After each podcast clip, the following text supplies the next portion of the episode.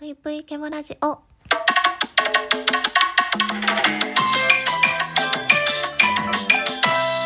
皆様こんばんぷいケモシです。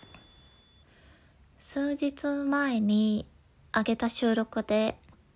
あの、秋を感じる写真を撮りに行きたいですっていうお話をしてたんですけど、ようやくこの休みにね、あの、自然の写真を撮りに行くことができました。えー私が行ってきた場所はですね、大阪の万博記念公園に行ってまいりました。皆様知っておりますでしょうか？太陽の塔がある場所です。あの、顔がね、一番上のところとお腹にあの顔がある三角形であの手がついた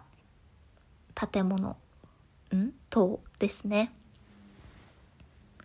私あの万博記念公園行くの久しぶりでなかなか最近は行けてなかったんですけど一人で朝から、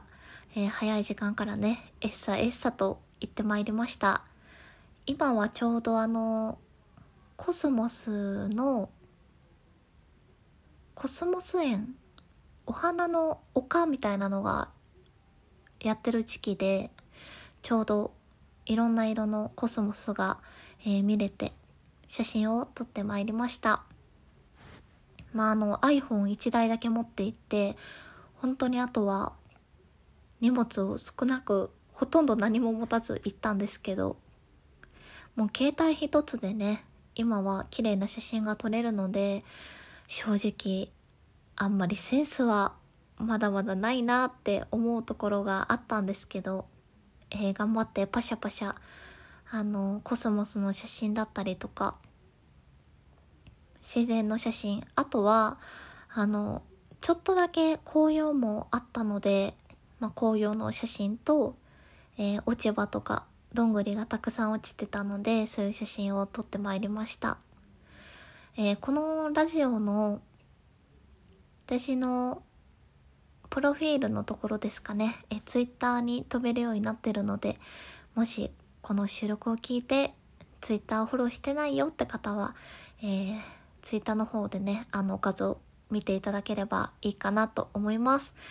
そしてですね、あの今日は一応自然の写真を撮りに行くっていうミッションとともに、まあ、せっかく万博記念公園に行くなら太陽の塔とツーショットを撮りたいっていうミッションをあの自分に設けてたんですけどあの太陽の塔の写真ス写真スポットのところって一人でも撮れるようになんか携帯を置ける台みたいなのが設置されてるんですよね2つぐらい。でそこに結構人いてたんですけどその時あの携帯を置いて動画回しながらこうポーズ撮って写真を撮ってきましたいやもうね本当にたくさんの人の視線を感じながらそれを気にもせず、えー携帯を置き一人でこう大きいポーズを撮ってね太陽の塔のポーズを意識したんですけどもうこんな写真を一人で撮ることができた自分は無敵だなと思いましたね。昨日に引き続きあの吉野家に行ってハヤシライスを食べそして太陽の塔とツーショットを撮る毛虫はあのもう何でも一人でできる気がします。なのでねあのいつ行けるかわからないんですけどちょっと一人で旅行とかも行ってみたいなと思いましたね。今まで一人で旅行なんて行きたいなとか考えたことなかったんですけど結構ありなのかもしれないなと思い出しました。まあでも普段はあの人と何かを共有したりとか何か嬉しいこととか嫌なことあった時にこう誰かに聞いてもらったり誰かにあの共有することでこうより楽しくなるっていう性格でもあるのでまあ人と行く旅行っていうのも楽しみつつ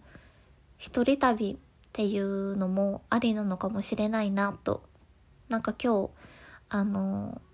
散歩してて思いましたね。まあ、もしそういう計画を立てた場合はまたラジオの方で告知しようと思います。というわけで大阪に住んでいる方そして、えー、地方に住んでいる方も大阪に来た際は万博記念公園に行って太陽の塔とツーショットよかったら撮ってみてください。